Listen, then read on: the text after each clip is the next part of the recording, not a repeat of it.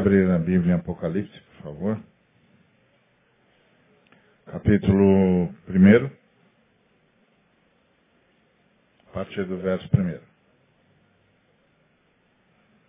Revelação de Jesus Cristo, que Deus lhe deu para mostrar aos seus servos as coisas que em breve devem acontecer e que ele, enviando por intermédio do seu anjo, notificou seu servo João, o qual atestou a palavra de Deus e o testemunho de Jesus Cristo, quanto a tudo que viu.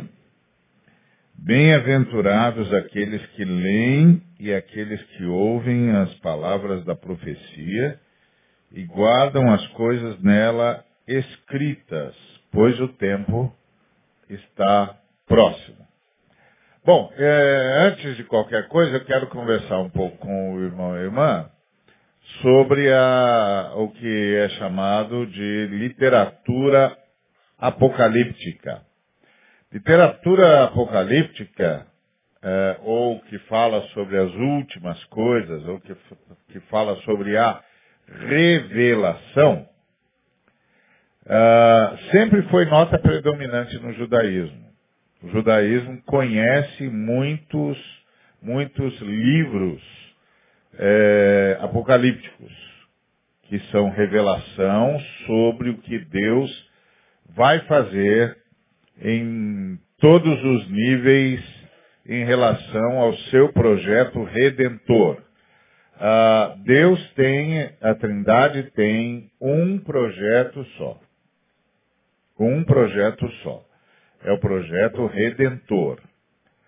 Uh, a Trindade tem um alvo, um objetivo. Quando a Trindade terminar o que deflagrou, nós teremos um novo céu e uma nova terra onde habita a justiça. Esse é o projeto da Trindade. Ok? Então a Trindade não tem ah, 50 propósitos.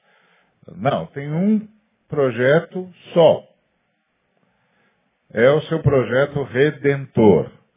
E quando a Trindade terminar o que deflagrou, nós teremos um novo céu, uma nova terra onde habita a justiça.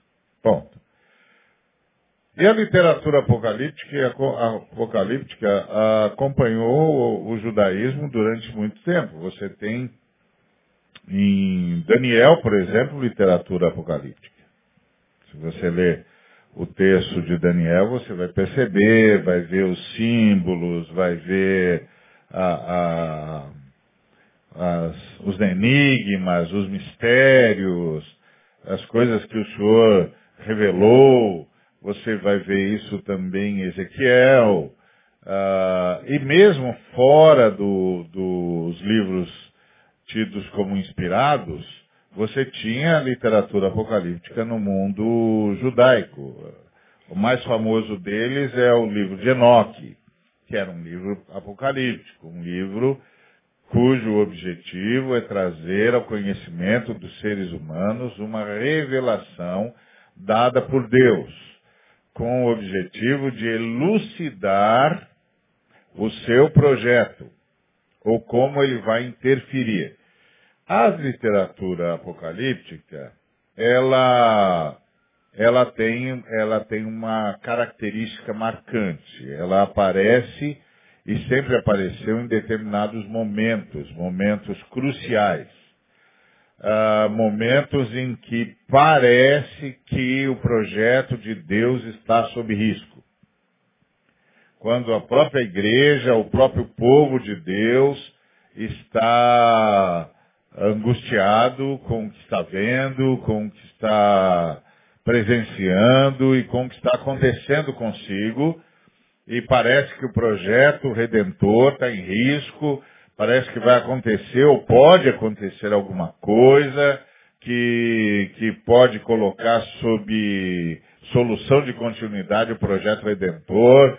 Parece que as forças das trevas estão avançando, parece que as forças das trevas estão se tornando hegemônicas, parece que não há saída, e geralmente em situações como essas, uh, o Senhor visita o seu povo com uma palavra de revelação, que é a ideia de Apocalipse, a palavra de revelação. E geralmente essa palavra vem para reafirmar o projeto redentor de Deus e para deixar claro ao povo de Deus que nada, absolutamente nada vai mudar. Isso pode acontecer, por exemplo, como no caso de Daniel, quando Judá está sob cativeiro. E Judá sob cativeiro é o fim de Israel. Porque Israel já está reduzido a, a duas tribos. Dez tribos desapareceram. Os assírios é, eliminaram dez tribos é, de Israel de um golpe só. Sobraram duas tribos. O povo de Judá, no sul da terra prometida. Toda aquela parte norte está perdida. Tudo foi embora. Os assírios levaram todos. Os assírios dissiparam dez tribos. Agora tem Judá. As únicas tribos de Israel que restam. Imagina isso. Você tem doze tribos. Doze tribos. Uh, espalhadas por toda a terra prometida. Inclusive com terra para conquistar ainda. De repente vem os assírios. E de um golpe, um golpe só, os assírios destroem dez das doze tribos. Dez das doze tribos. Acabou. Ninguém mais sabe deles. Ninguém sabe onde eles estão. Ninguém tem mais notícias. Inclusive, isso é um folclore no meio dos judeus, onde foram parar esses povos, onde foi essa gente. Se perdeu. Dez tribos. Ou seja, a maioria da população de Israel foi simplesmente destruída. A gente vai lendo, a gente não, não tem noção do impacto que isso, que isso causa. Então você imagina, vem o, o, o povo, é, terra do tempo dos juízes, e luta, luta, luta, luta, luta, luta, luta, até que consegue se estabelecer na terra. Aí vem a era, a era de Saul, aí a era de Saul é conturbada, aí vem a era de Davi, a era de Davi parece ser uma era ainda com muita conturbação, mas uma era em que Israel vai se solidificando. Aí vem a era de Salomão. Salomão parece ser a era da glória. Tudo está dando certo. É, Israel está se tornando uma grande nação, uma nação é, importante no contexto internacional. Aí morre Salomão, os, o reino é dividido. Assim, dez tribos no norte se tornam independentes, duas tribos ficam no sul uh, sob a, a, a família de Davi, uh, e as outras dez tribos vão com outra família, cria uma outra dinastia, inaugura uma outra, uma outra nação, toma o nome de Israel para si, e, e, o reino do sul fica sendo o reino de Judá. Israel são as dez tribos, eles usurpam a, a, a família davídica, a dinastia de Davi perde o poder, aí esse negócio vai se arrastando, um rei após o outro, cada rei pior que o outro, até que você tem os assírios que chegam e destroem a maioria da população de Israel. A nação de Israel desaparece, fica só a nação de Judá. E agora a nação de Judá está sob cativeiro babilônico o templo está destruído, todas as riquezas do templo foram, foram roubadas. Eles só não roubaram a arca da aliança porque o profeta Jeremias mandou esconder. Aliás, escondeu tão bem que eles nunca mais acharam. Então acabou. Quer dizer, me disseram que está no Brás agora. Ali na região do Brás, da minha cidade, a arca está lá. Se quiser ver, Neil, sei que gosta desses assuntos judaicos. Acharam a arca. É, é verdade. Eu já ia, já ia sonegando a vocês uma informação tão importante. Então, é, a situação de Judá está terrível e está todo mundo pensando o projeto acabou. Aí Daniel recebe revelação de Deus. Revelação de Deus. E Deus reafirma o seu, o seu projeto redentor e fala do reino de Deus, que é o herdeiro da história. Então isso é o Apocalipse. Quando Deus intervém no meio da angústia do seu povo para reafirmar o seu projeto redentor, dando ao seu povo uma visão. Uma visão que reafirma o seu projeto redentor, que você vê em Daniel, quando ele fala da, da pedra que é o reino de Deus, e depois ele vai falar das, das semanas, e vai falar dos monstros, e vai usar a linguagem apocalíptica, a linguagem dos mistérios. Então é um acontecimento político que dá ocasião ao aparecimento dessa nova literatura. Ah, por exemplo, no caso do nosso Apocalipse, o Apocalipse do Novo Testamento, nós estamos enfrentando uma perseguição como até hoje a igreja nunca mais teve. A perseguição sob Domiciano, imperador romano, que caçou os cristãos em todos os cantos do Império Romano, que recompensava gente que entregava, que entregasse os cristãos. Caçou os cristãos. Como se caça cães danados, cães loucos. Ah, então, se você queria ganhar um dinheiro, era só você entregar um cristão. Então, os cristãos estavam sendo caçados como nunca foram na história humana. E nem, nem antes e nem depois. Nós já, a gente vem sofrendo perseguição há muito tempo. Mas, igual de Domiciano, raramente a gente viu nada parecido. Na verdade, não vimos nada parecido. Os historiadores chegam a dizer que foi um período em que a igreja correu sério risco de desaparecer. Mais ou menos, mais ou menos o que nós estamos vendo hoje no Oriente Médio e no Crescente Fértil, onde os inimigos da cruz estão com um objetivo claro, erradicar do Oriente Médio e do Crescente Fértil a presença dos cristãos. Eles querem que não haja nenhum cristão naquela região, nenhum cristão.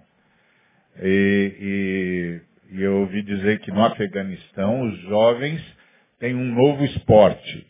E o novo esporte deles é caçar cristãos. Então, se eles sabem onde estão, onde estão cristãos, se eles descobrem que alguém é cristão, eles trabalham de manhã o dia todo, como qualquer trabalhador em qualquer lugar do mundo, e à noite eles formam um grupo de pessoas e dizem com todas as letras, nós vamos sair para caçar. E sair para caçar é ir buscar os cristãos e matá-los.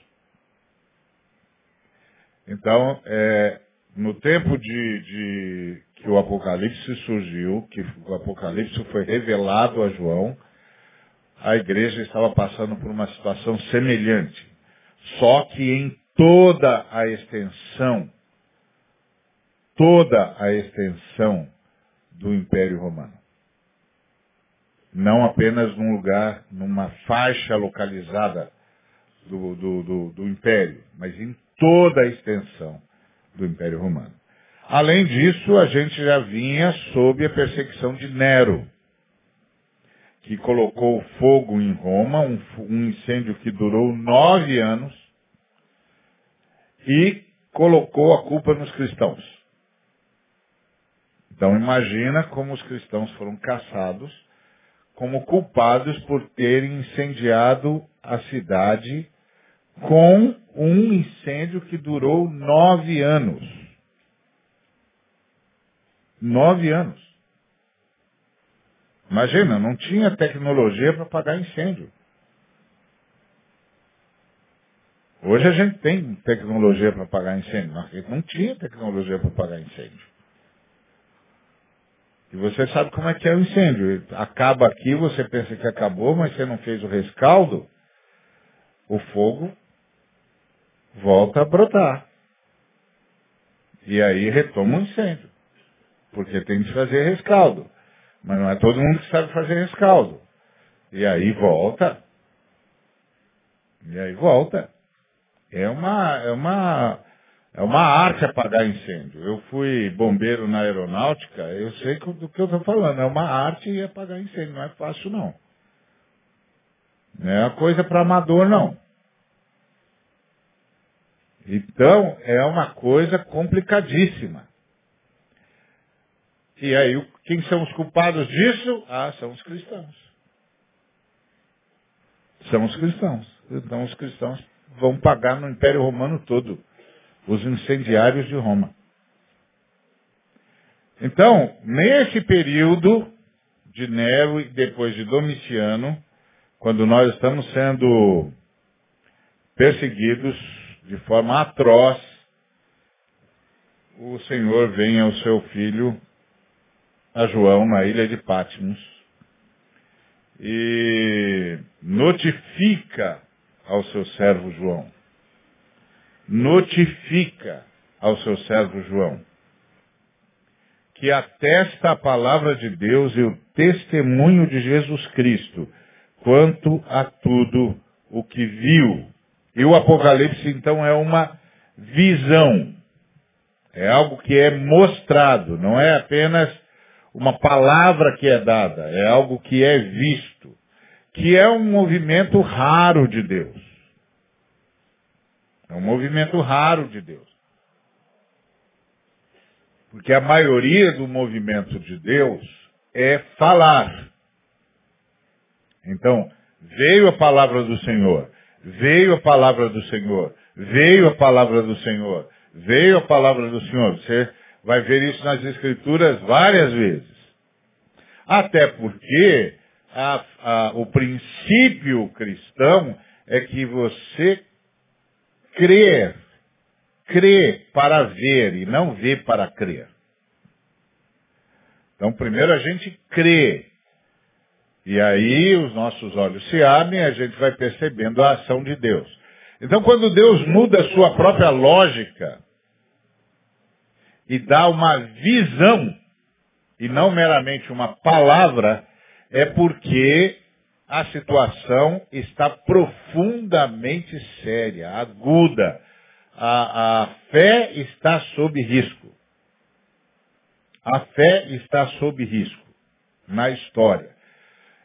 A gente precisa se dar conta de que a salvação do ser humano acontece em meio a uma batalha que a gente não consegue distinguir uma batalha que a gente não consegue distinguir. Porque nós temos uh, uma noção muito rasa, muito rasa do Evangelho, muito rasa. Muito rasa da vontade de Deus, muito rasa da palavra de Deus. Então a gente não se dá conta da batalha que está sendo travada. É uma batalha uma batalha profunda e que muitas vezes nós não, não cooperamos com Deus. Nós não cooperamos com Deus. Por exemplo, a maioria de nós nunca se deu conta de que o ser humano é um ser que adora. Os gregos, inclusive, usam a palavra antropós para distinguir, para descrever homem, E antropós significa aquele que olha para cima. A lógica é o ser humano é um ser que adora. Portanto, cada gesto seu presta culto. O problema é culto a quem? Essa é a questão. Presta culto, mas culto a quem? E a gente nem sempre se dá conta disso. Agora mesmo você está aqui, os, alguns que estão aqui, que estão ouvindo, tentando prestar atenção, e há outros cuja mente está prestando culto para outro Deus. Prestando culto a Mamon, que está muito preocupado com o que vai acontecer do ponto de vista econômico, prestando culto a Dionísio e a Baco, porque está com, com pensamentos voltados ao idílio, prestando culto a Cronos, porque está preocupado com o tempo. Não está prestando culto a quem? E todas as vezes que a gente presta culto a alguém que não é o nosso Deus, é, nós caímos no erro que, que quase dizimou Israel, que é idolatria. Isso é um negócio complicado. Ontem eu estava em Brasília falando sobre bem-aventurados os limpos de coração. E eu estava explicando para os irmãos que limpo de coração, aquela palavra que Jesus, que Jesus deu nas bem-aventuranças, é uma noção que vem do Antigo Testamento que é bem-aventurado aquele que adora só a Deus não tem outros deuses diante de Deus. Esse é uma pessoa limpa de coração. Ela só adora Deus. É o Salmo primeiro.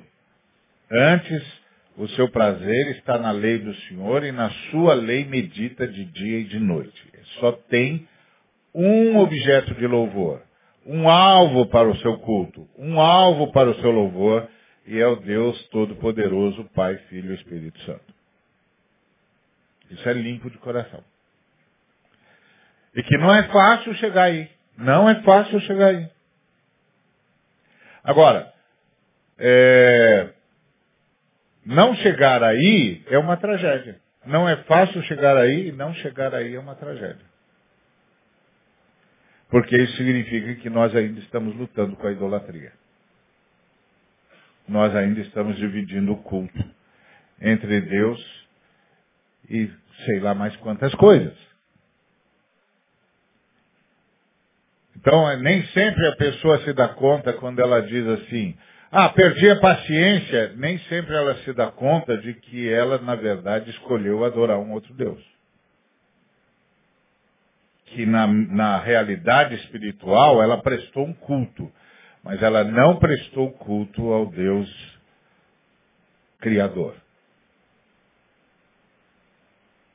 Prestou culto a alguém. Então, a, a gente não coopera com Deus. Mas Deus não abandona a gente. Então, a cada dia, Deus está travando uma luta nova na minha vida. Porque quando estava indo tudo bem, eu pá, caí na idolatria de novo. Aí o Espírito Santo tem de começar de novo comigo.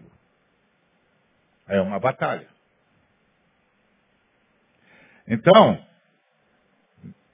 é uma, é uma batalha a redenção. É uma batalha constante. Isso sem contar o adversário das nossas almas, em relação ao qual batalhamos o tempo todo. É uma batalha. Quem é que luta por nós? Deus. É a Trindade que luta por nós. Às vezes a gente a gente está numa situação e, e não sabe mais nem como orar. Me lembro de uma pessoa que nós conhecemos, que era da mesma missão que a gente. Ele tinha uma filha, uma pessoa, uma, uma moça preciosíssima, provavelmente uma das pessoas que mais expressava Deus uh, que todos nós tínhamos conhecido. e essa moça vivia numa enfermidade atroz. Atroz. Ela, inclusive, uma vez teve de sofrer múltiplos transplantes, ao mesmo tempo. Negócio extraordinário. E, mas era, era uma luta. Era uma luta o tempo todo. É, eu me lembro que enquanto eu estava na missão, eu fiquei na missão uns 14, 15 anos. Nesses 14, 15 anos, umas seis vezes todos os missionários foram chamados para estar ao lado do, do casal de missionários, porque a sua filha ia morrer naquele dia. Imagina isso. E aí, a gente se reunia e orava e nem, ninguém mais sabia como orar, até que numa das orações, um irmão que, que foi pedido a orar, ele, ele fez uma oração muito interessante. Ele disse assim, Senhor, ninguém sabe mais o que pedir ao Senhor. Ninguém sabe mais o que pedir ao Senhor. Nós não sabemos o que, que está acontecendo. De verdade, Senhor, nós não sabemos contra o que, que o Senhor está lutando. Mas nós sabemos que o Senhor está lutando por nós. E nós queremos te agradecer. E foi a melhor oração, porque a gente não sabia mais como orar. A gente simplesmente tinha consciência de que estava no meio de uma batalha e a gente não sabia qual era. Não sabia qual era. Não tinha a menor ideia. E a coisa mais impressionante é que aquela moça, no meio daquela batalha, era sem dúvida nenhuma a pessoa que a gente conhecia que mais expressava Deus, mais expressava Jesus Cristo. Falava de Jesus de um jeito que nenhum de nós conseguia falar. Então, a gente não sabe se Deus estava, se nós estávamos lutando por ela, ou se era ela, na verdade, que estava lutando por nós. Porque a vida com Deus é um mistério. É um mistério. Não tem equações matemáticas, não tem soluções mágicas. É um mistério. É uma batalha pela salvação. Então, quando, essa, quando esse momento, que é esse momento crucial da batalha, dá noções de que a igreja está perdendo a batalha, como provavelmente irmãos lá no Oriente Médio estão tendo a sensação de que estão perdendo a batalha, acontece uma revelação de Deus. Deus invade a história para dizer com todas as letras que o movimento e que o projeto redentor não foi abalado. E não será abalado. É a mesma visão de Isaías. Na, na, no ano da morte do rei Uzias, eu vi o Senhor assentado num alto e sublime trono. Ponto. Primeiro recado de Deus. Nada mudou. Nada está abalado. O projeto continua o mesmo e o que eu comecei eu vou terminar. Então essa é, isso é Apocalipse. Isso é revelação. Então, a gente, então a literatura apocalíptica eh, aparece nas épocas de tribulação. Qual é o objetivo desses escritos, do escrito apocalíptico? Primeiro é salientar a virtude da lealdade e incentivar a fé. O apocalipse geralmente acontece quando a fé cristã está cobrando o preço de muitas vidas. Como está acontecendo no norte, como vem acontecendo já há algum tempo no norte da África e no Oriente Médio e agora invadindo o crescente fértil. A fé cristã está cobrando muitas vidas. Muitas vidas. Muitos irmãos e irmãs estão tombando todos os dias. Todos os dias. Enquanto nós estamos aqui com essa bênção de, que nós temos, que é a liberdade de cultuar, reunidos aqui sem medo do que possa acontecer, nós temos muitos irmãos na região do norte da África, principalmente no Oriente Médio e no Crescente Fértil, que não sabem se vão sobreviver a essa noite. Não sabem se vão sobreviver a esse dia. Não sabem se vão conseguir cruzar a fronteira.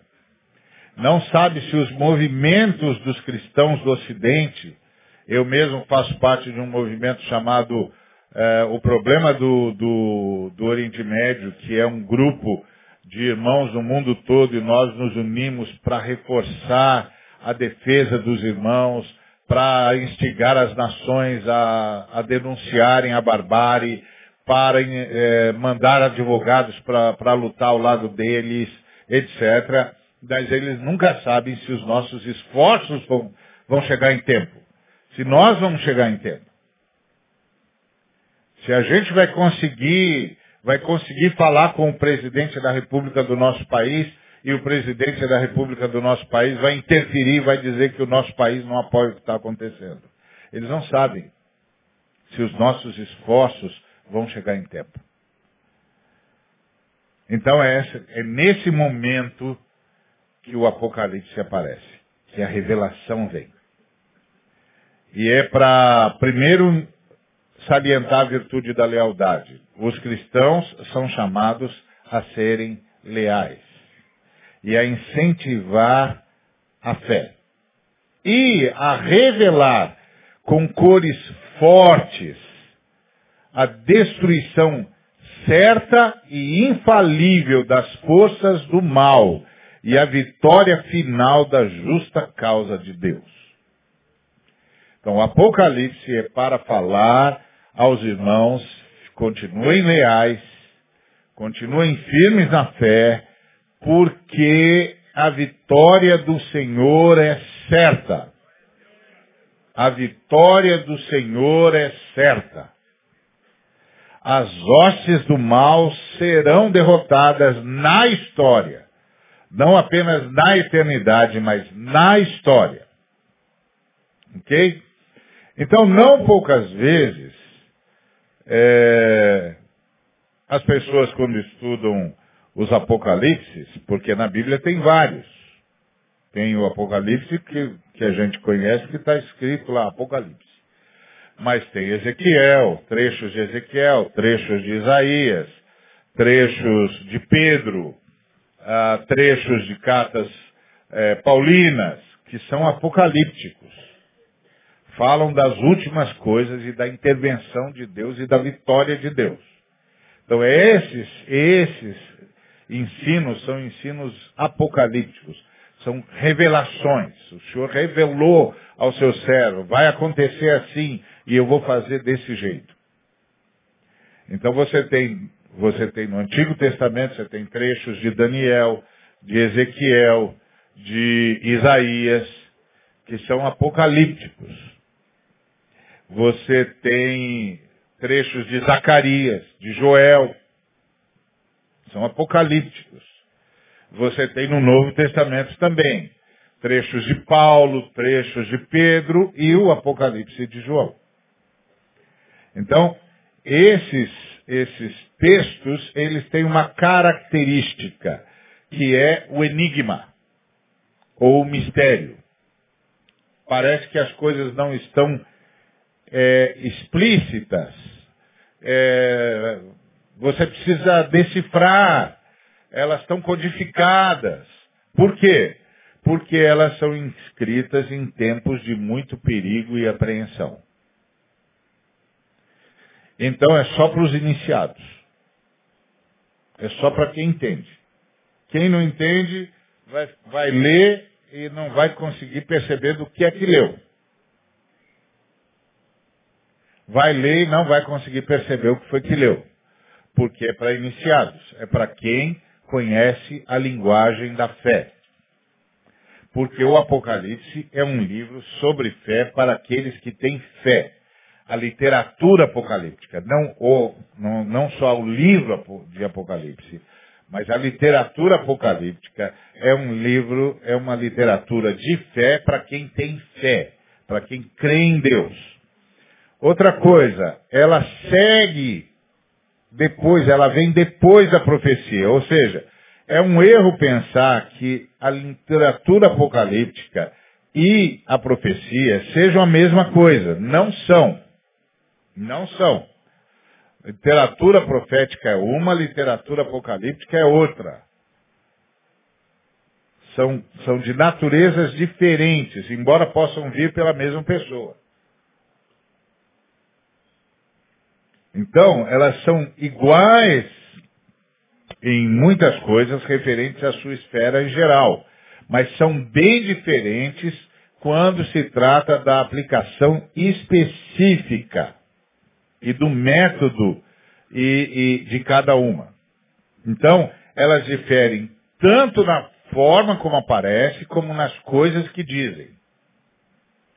Então, não são a mesma coisa. Profecia é uma coisa, é, é, literatura apocalíptica é outra. Por exemplo, Jesus disse, mas recebereis poder ao descer sobre vós o Espírito Santo e sereis minhas testemunhas tanto em Jerusalém como em toda a Judéia, Samaria e até os confins da terra. Isso é uma profecia. Isso é uma profecia. Então, você quer saber se a sua igreja local está alinhada na profecia de Jesus? Pergunta se a sua igreja local faz missão. Faz missão?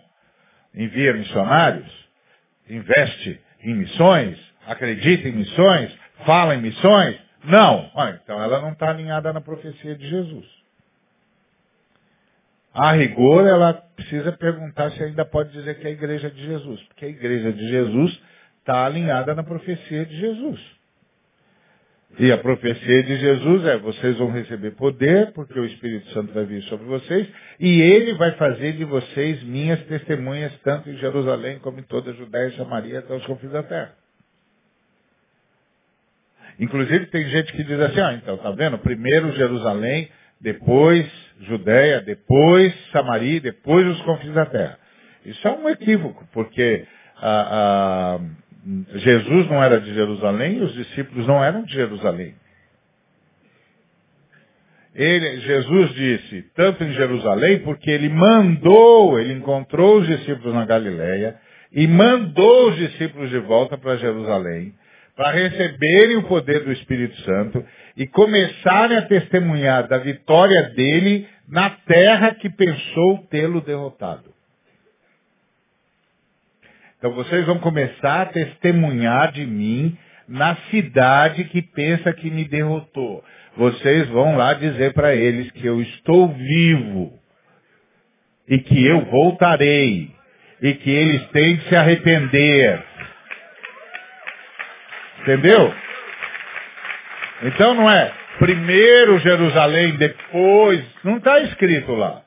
Eles nem eram de Jerusalém, eles voltaram da Galiléia para Jerusalém, porque o Espírito Santo ia vir em Jerusalém para deixar claro em Jerusalém que pensava ter derrotado o Cristo, que o Cristo triunfou em Jerusalém para salvar toda a humanidade segundo a vontade do Pai. Então, para nós, Jerusalém é pregar a partir da consciência da ressurreição de Cristo, da vitória de Cristo e do derramamento do Espírito Santo que aconteceu em Jerusalém. Então não é primeiro Jerusalém, é a partir de Jerusalém para o mundo. A partir de Jerusalém, porque nós vamos começar a testemunhar em Jerusalém a vitória do Cristo. E ao mesmo tempo vamos testemunhar a vitória do Cristo em todas as cidades até os confins da terra. Essa é a ideia que está lá, isso é profecia. Agora, por exemplo, quando virdes o abominável da desolação, quem estiver no telhado não desça, quem estiver no campo não volte, isso é Apocalipse. Isso é uma declaração sobre o fim sobre uma crise, sobre uma, uma uh, ataque na história. O abominável da desolação. Você precisa saber quem é. Precisa conseguir, precisa conhecer o código. Sereis minhas testemunhas, tanto em Jerusalém como em toda, toda a Judéia e Samaria? Tá, é claro. Agora, abominável da desolação, no lugar onde não deveria estar, aí tem códigos. Isso é literatura apocalíptica. É sobre o fim, sobre uma crise na história. Não só sobre o fim do mundo, mas sobre uma crise na história que tenta ameaçar a igreja, tenta ameaçar o projeto redentor de Deus. Ok? Então é erro pensar que eles são a mesma coisa. Não são. Eles diferem tanto na matéria ah, ah, como na forma. Quer dizer, tanto no que diz como na forma como diz. Por exemplo, nas profecias e nos salmos, ah, o Messias está sempre relacionado com Israel. Então a profecia tem a ver com o que vai acontecer aqui em Israel, aqui na igreja. É uma palavra de esperança, ele salvará o seu povo, ele morrerá por eles, todo o povo vai se tornar justo. Tudo isso se aplica a Israel. Não há referências ah, sobre o, poder dominante do Messias. Na, no, na literatura apocalíptica é diferente. A referência na literatura apocalíptica é sempre ao domínio da, do Messias sobre o mundo. O mundo. Começando em Daniel, a gente encontra uma menção clara que Deus vai estabelecer um reino que vai tomar o mundo todo. Tá certo? E, esse, e essa ideia atinge o auge no nosso Apocalipse, quando o texto diz, os reinos do mundo vieram a ser reinos de nosso Senhor e do seu Cristo. Apocalipse 11, 15. Pronto, isso é Apocalipse. Anuncia a vitória de Deus sobre o mundo. Isso é Apocalipse. Quando fala de, ju, de juízo, literatura apocalíptica. Quando vier o filho do homem com seus anjos, ele reunirá todas as nações e as separará como o pastor separa o cabrito das ovelhas. Apocalíptico. É uma revelação do domínio de Deus. Vai acabar a festa. Vai acabar a rebelião. Deus vem para tomar o que é seu. Então, uh, o Apocalipse não é um lugar de, de mero é, encorajamento para o dia a dia da fé. É uma chamada para ver o projeto redentor de Deus. É mais do que a palavra de Deus de encorajamento no nosso dia a dia é um chamado para levantar os olhos e ver. Levanta os olhos e vê. Vê o reino de Deus que se aproxima. Vê a glória de Deus que se aproxima. Vê a glória de Jesus que se aproxima. Vê, Jesus está chegando e ele vai julgar todas as nações. Ele vai julgar os vivos e os mortos. Todas as nações serão alinhadas diante dele e nenhuma delas, nenhuma delas ficará sem passar pelo juízo do Cristo. Isso é Apocalipse. Por isso, o, o, o, o escopo dos apocalípticos é incomensuravelmente maior que o da profecia. Porque ele tem um, uma visão de mundo. Vem aí o reino de Deus. Por outro lado, os apocalípticos tem coisas passadas e presentes na sua fala. Então você pode estar pensando, então quando João Batista começou a pregar, arrependei-vos porque é chegado a, o reino de Deus, isso era uma pregação apocalíptica? É, isso é uma pregação apocalíptica.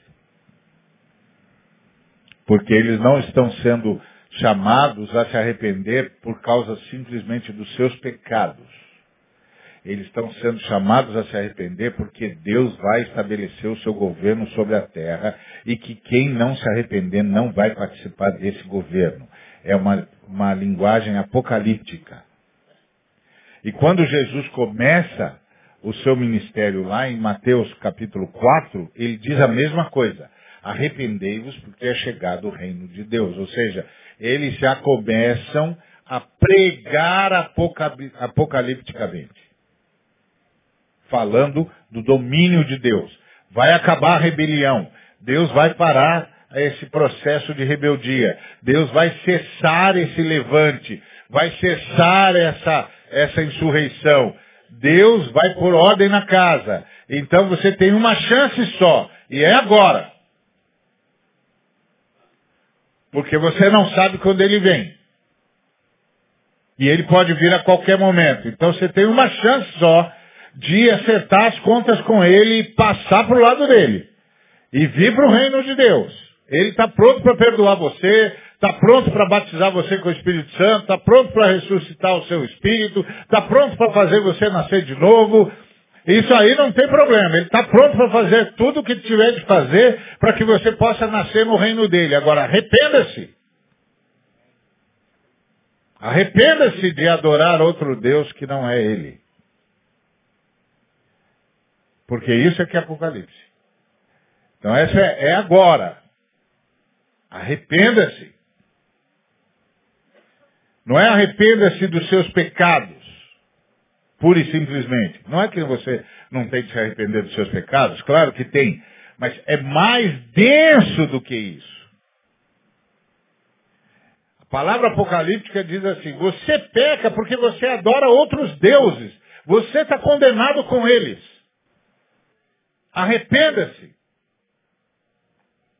Reconheça que só há um Deus no universo. E que só Ele deve ser adorado.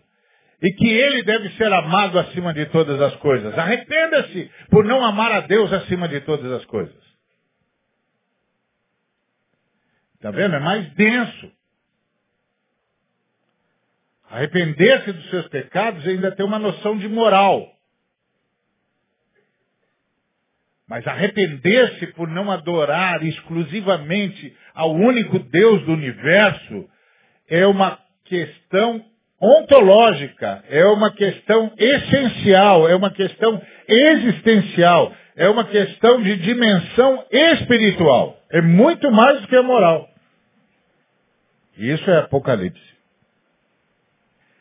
Então, ah, os apocalípticos falam das coisas passadas, e das coisas presentes, mas o seu maior interesse é sempre o futuro, a vitória final de Deus, a vitória final do Cordeiro. Então, enquanto o homem comum olha para a superfície, o escritor do Apocalipse, do Apocalipse ah, segundo a revelação que recebe, tenta aprofundar a superfície, ir até o fundo, achar a essência das coisas, achar o real significado. E o real significado é, ouve Israel, o Senhor nosso Deus é o único Senhor. Amarás, pois, o Senhor teu Deus, de todo o teu coração, de toda a tua força, de toda a tua alma. Não terás outros deuses diante dele. Essa é a essência do universo. Ah, a gente, a gente é, lembra do, da passagem do jovem rico, né? Que perguntou para o senhor como fazer para ganhar vida eterna, chamou Jesus de bom e tal. E Jesus disse, bom, você conhece a lei? Aí ele foi recitando um montão de mandamento mosaico e disse, conheço e faço isso desde criança. Bem, então, só falta uma coisa para você. Vai, vende tudo que você tem, dá aos pobres, depois vem e me segue. Aí ele não foi porque ele tinha muita riqueza e ele não quis fazer isso porque não queria perder o que tinha. E aí o senhor disse que era mais fácil o camelo passar no fundo da agulha do que o rico entrar no céu. E aí a gente começa, a gente tem a tentação de dizer, tá vendo, rico não entra no céu, rico não entra no céu, rico não entra no céu. É, se quiser entrar no céu, tem de vender tudo que tem e dar aos pobres. Mas aí você vai para 1 Coríntios 13, e o, o apóstolo Paulo disse, ainda que eu doe todos os meus bens aos pobres. e entregue o meu próprio corpo para ser queimado, se eu não tiver amor, nada disso me aproveitará. Aí você pergunta, ué, Jesus e Paulo tão, pensam de modo diferente? Não! Não! Não! Eles estão falando da mesma coisa. Do que é que eles estão falando? Estão falando de adoração. Na verdade, quando Jesus falou aquele negócio lá para o menino lá, ele não está querendo o, o dinheiro do menino. Ele está querendo mostrar para o menino que o menino não cumpre o primeiro mandamento.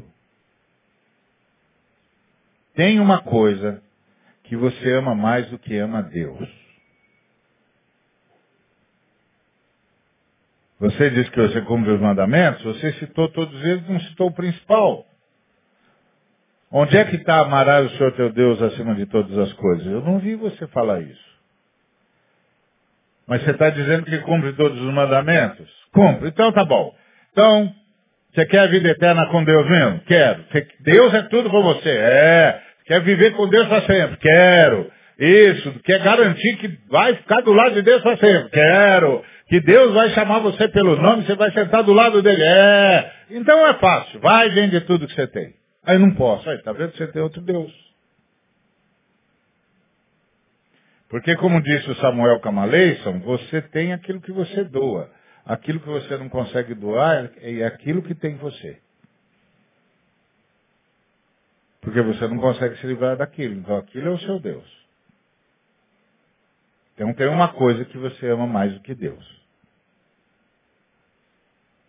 Era disso que Jesus estava falando. Jesus não estava falando. E ele disse que é mais fácil o camelo passar é, no fundo da agulha do que o rico entrar no céu, porque os ricos caem facilmente na idolatria. Não é porque tem dinheiro. Porque dinheiro é recurso de Deus para ser usado para o bem da humanidade. Quem tem dom tem de, tem de fazer isso mesmo. O senhor está dando para você o recurso dele você administrar? Tá, então. Ele está dando para você administrar para o bem da humanidade. O que, que você está fazendo para o bem da humanidade com o dom que você tem? Essa é a pergunta de Deus. O problema de Deus não é esse.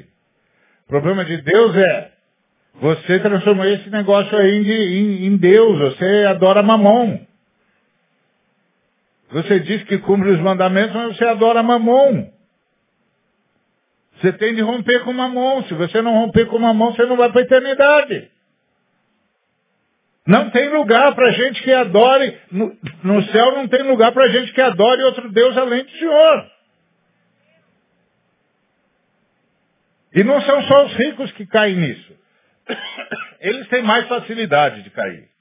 Eles não são. Tem montão de gente que faz o bem para o pobre e que o ídolo dele é como ele é um sujeito maravilhoso que faz tudo pelo pobre. Ele cai no, na idolatria que o Paulo, que o Paulo denunciou.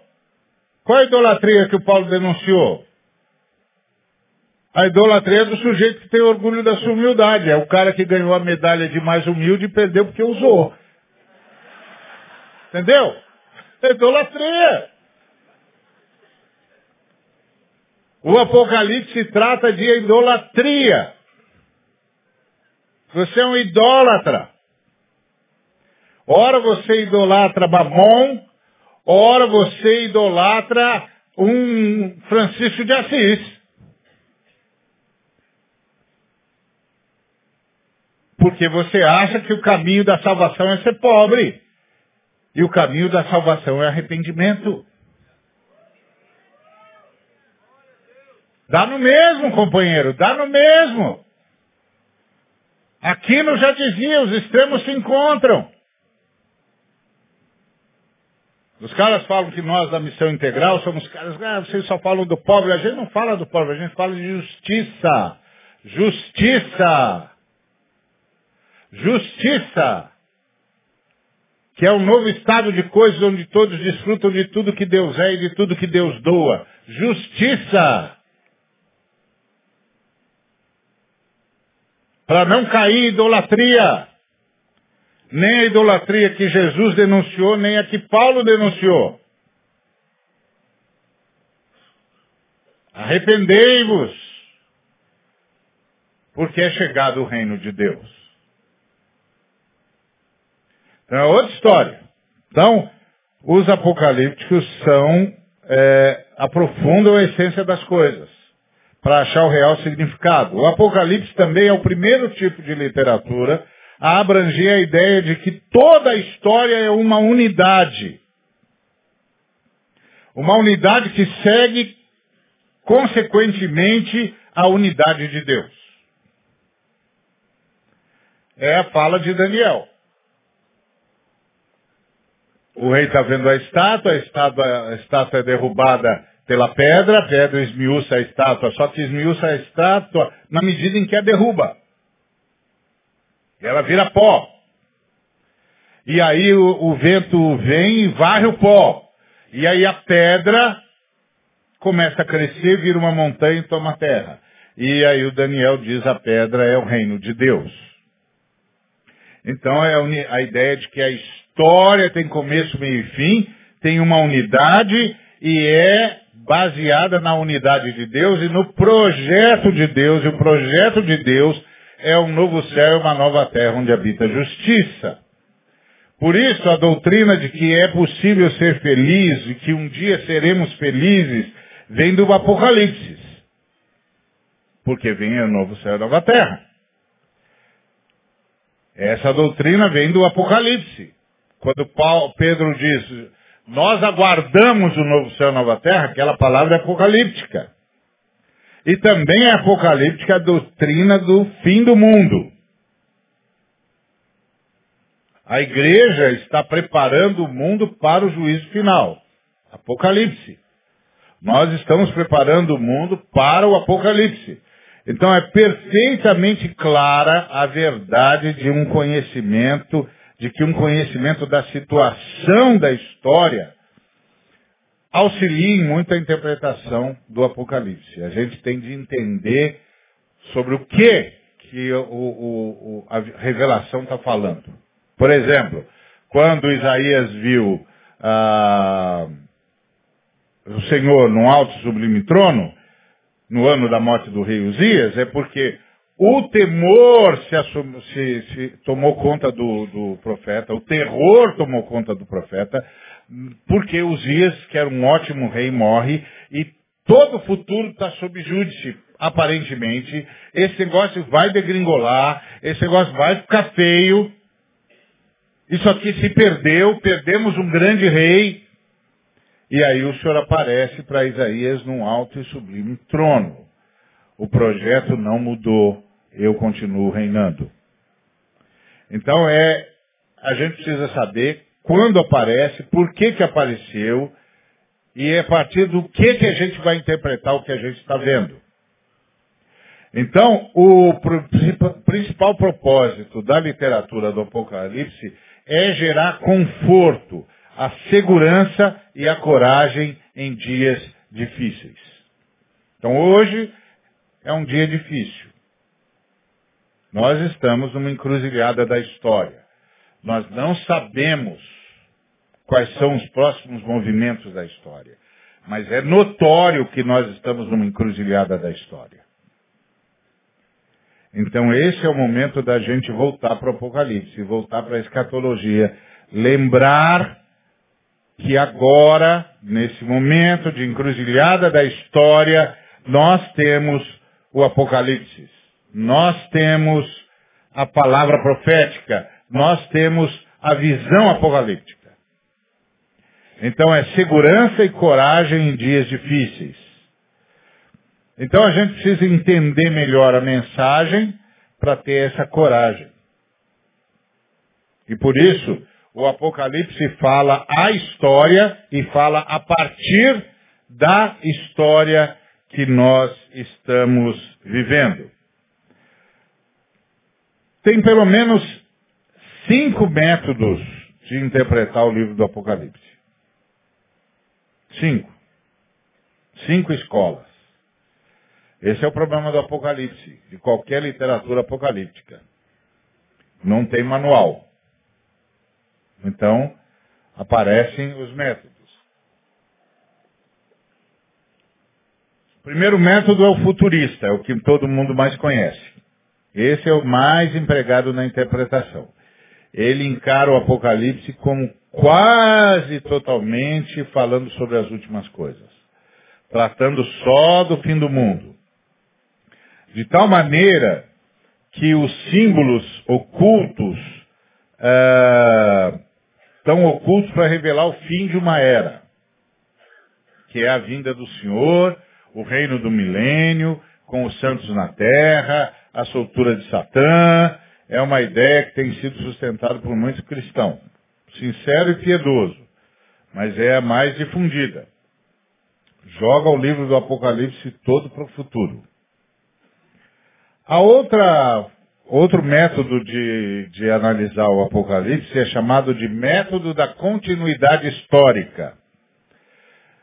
Segundo esse método uh, de continuidade histórica, uh, ele é um método que os reformadores abraçaram. Era conhecido como uma espécie de prenúncio da história da igreja. E, e os reformadores, Wycliffe, Lutero, uh, Bullinger, Brightman, e, e Fox, eles achavam que o Apocalipse falava da história da igreja uh, e que era uma história que profetizava a apostasia da igreja romana e que falava da, do avivamento protestante. Então eles reduziram ao, o Apocalipse a luta entre nós e os romanos. E Lutero pensava assim, Wycliffe, o grande Wycliffe, pensava assim. Eles achavam que a grande besta era a igreja romana e, e que nós estávamos enfrentando a besta. Os protestantes eram um avivamento da igreja, a igreja que ia ser salva. Então é um método, método de continuidade histórica. Ainda tem gente que pensa assim, mas diminuiu muito. Com o tempo, a gente foi se dando conta de que os irmãos reformadores foram levados pelo momento que estavam vivendo. Um outro, um outro método de estender o Apocalipse é chamado de método da filosofia da história. Esse método divorcia quase que completamente o Apocalipse da sua formação histórica. Inclui, é, é, encara o livro como uma discussão das forças que estão por detrás dos acontecimentos. Então, o Apocalipse é, uma, é visto como uma expressão daqueles grandes princípios do governo de Deus, cuja operação pode ser observada em cada era. Então, ah, no tempo de Napoleão, Napoleão era um anticristo, as forças por detrás de Napoleão eram as bestas, a igreja era, era garantida pela luta dos aliados do, dos ingleses. No tempo do Hitler, uh, o Hitler era besta, uh, o Hitler era o anticristo, as forças por detrás do Hitler eram as bestas, e os aliados eram a mão de Deus. Então, o Apocalipse vira um apanhado de grandes é, forças que se encontram na história de várias formas e de várias manifestações. E os princípios do governo de Deus podem ser vistos e observados em cada era. Então, como Deus derrotou, derrotou Átila, como Deus derrotou uh, Hitler, como Deus derrotou Napoleão, como derrotou o Império Turco Otomano, como, então isso é uh, método da filosofia da história.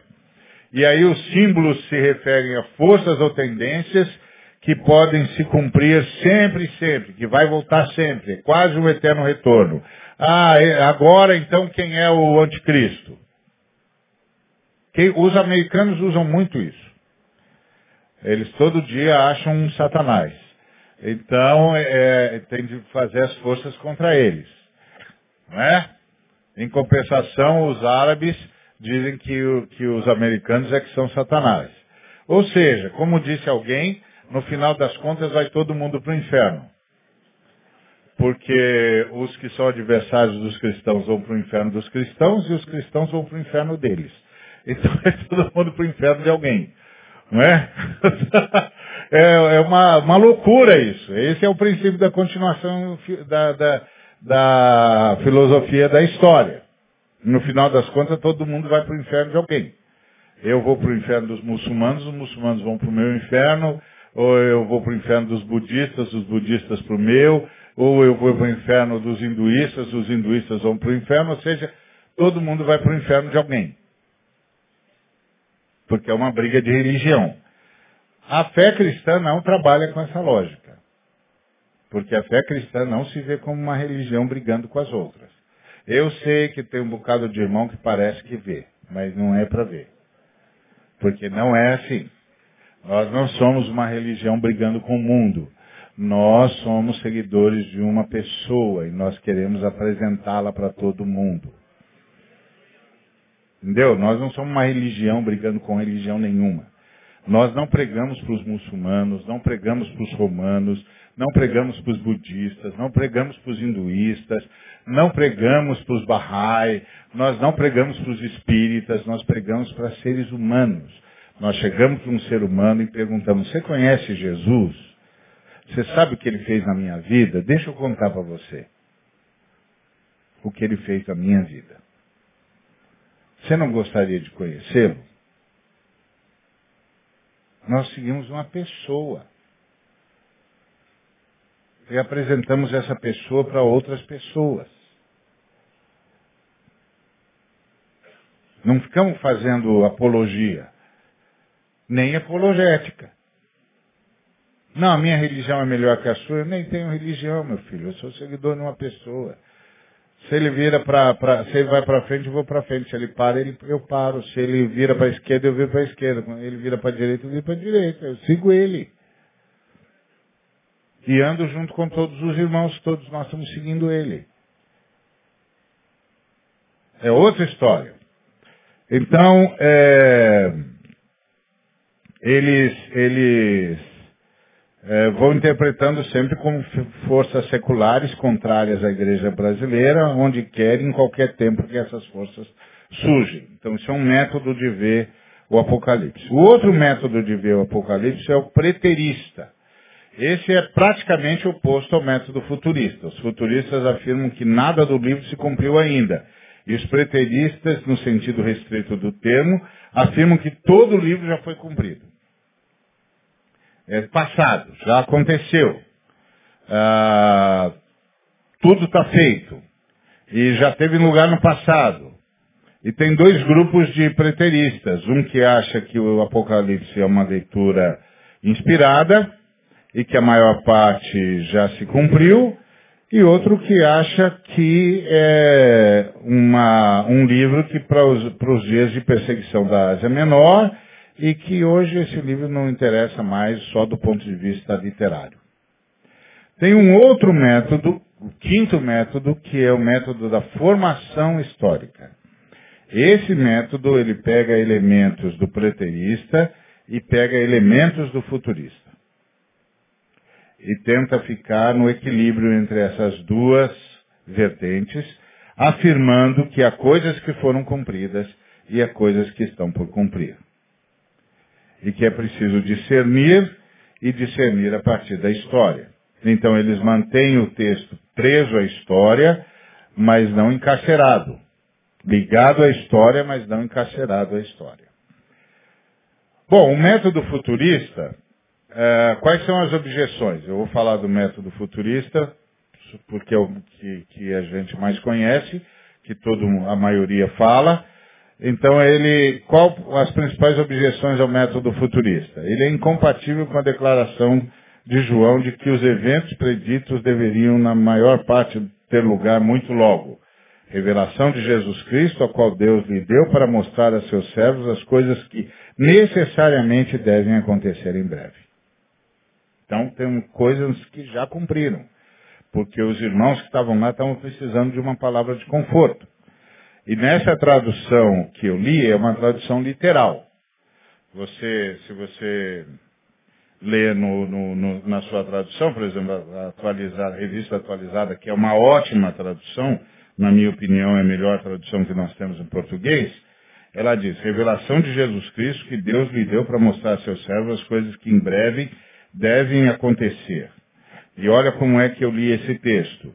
Eu li esse texto assim. A revelação de Jesus Cristo, a qual Deus lhe deu para mostrar a seus servos as coisas que necessariamente devem acontecer em breve. Por que, que eu fiz essa leitura? Porque aqui tem uma tradução literal do texto, como ele está no original grego. Necessariamente devem acontecer em breve. Então, essa é uma tradução literal. Essa tradução inclui duas palavras de grande importância nesse verbo. A palavra dei, que é um verbo grego impessoal que sugere uma necessidade moral. Você tem de fazer porque é o correto para fazer, isso é uma necessidade moral. E, é, portanto, é moralmente necessário para que um fim seja cumprido e que essas coisas têm de acontecer em breve. É a mesma palavra que Jesus usou quando disse que era necessário ir para Jerusalém para morrer. Tem de fazer isso. A segunda palavra que aparece aqui é uma palavra chamada enhaxei, que traduzir, que a gente traduz por logo ou brevemente. É uma palavra que quer dizer daqui a pouquinho. Os futuristas acham que não, que quer dizer apenas certamente. Mas não é certamente. É daqui a pouco. Porque essa mesma palavra o Paulo usou. Quando disse é, para o Timóteo, vem ter comigo depressa. Então, na linguagem da, dos futuristas, isso, é, se a, a, forma como os futuristas veem esse termo fosse certa, o, significaria que o Paulo disse para o Timóteo o seguinte, olha, sabe aquela capa que eu deixei em Carpo? eu preciso que você traga para mim, porque eu estou com frio, eu estou descoberto. Mas olha, não tem pressa, basta que você traga aí nos próximos dois ou três mil anos. Não foi isso que Paulo disse? Paulo disse, vem ter comigo depressa. Essa é a ideia que está no Apocalipse, nessa primeira parte, que em breve devem acontecer. Tá certo? Então essa é uma das objeções ao método futurista, porque ele faz o Apocalipse perder a relação com as necessidades da igreja. E o Apocalipse é uma carta escrita para a igreja, uma visão dada para a igreja. É a palavra de Deus que vem para a igreja ter fé, ser leal e aguentar a luta. E esse é um dos princípios básicos da profecia, que ela tem como ponto de partida a geração para a qual ela é dirigida. E a sua principal finalidade é ir ao encontro da necessidade imediata. Muita coisa do simbolismo do Apocalipse é incompatível com o método futurista. Por exemplo, lá no capítulo 12, o texto fala da morte de, de, da tentativa de matar Jesus Cristo quando ele ainda era criança. Os futuristas não sabem o que fazer com aquele texto e acabam transformando ah, o Apocalipse, por causa disso, numa obra judaica mais judaica do que cristã. Eles têm um ponto forte, que eles tentam tratar a Bíblia ao pé da letra, mas uh, é, uma, é uma aspiração nobre, mas complicada, porque a Bíblia foi escrita em diferentes estilos e apresenta a verdade de diferentes métodos. Os futuristas entendem que seu método é o único que pode conservar viva e ativa a expectação da volta do Senhor. Isso não é verdade, porque todo mundo que aguarda a volta do Senhor aguarda com a mesma expectativa. E, e, há muitos cristãos que têm uma outra visão que não é futurista e aguarda Jesus com a mesma expectativa e com, mesma, com a mesma oração. Ah, os futuristas sustentam que interpretar o, o Apocalipse de outro modo é, que não seja a admissão do milênio literal impede o fervor um esforço evangelístico. Isso também não é verdade. Não é verdade. Ninguém evangeliza com esforço porque crê no milênio literal. Quem evangeliza, evangeliza porque obedece. Simples assim. Então hoje eu quero deixar com vocês, vou parar aqui. É, vocês terem uma ideia do que é a visão apocalíptica, do que é que o Apocalipse trata, e estou deixando claro para vocês que eu não vou pelo método futurista. Ok? Então, se você é do tipo que crê no milênio literal, etc, etc, você vai ficar decepcionado porque eu não vou falar isso, então você já, já ganha três sábados, três quartas-feiras.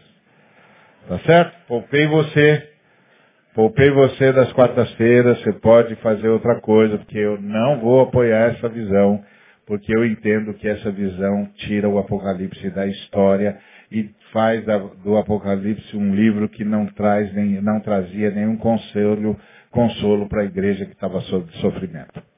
Ok? Mas isso não quer dizer que eu não gosto dos irmãos, não. Eu gosto deles, acho eles muito joia, entendo o que eles estão tentando dizer, só acho que eles transformaram tudo em finalmente antes de falar dos entrementes. Então, sem falar dos entrementes, não tem finalmente.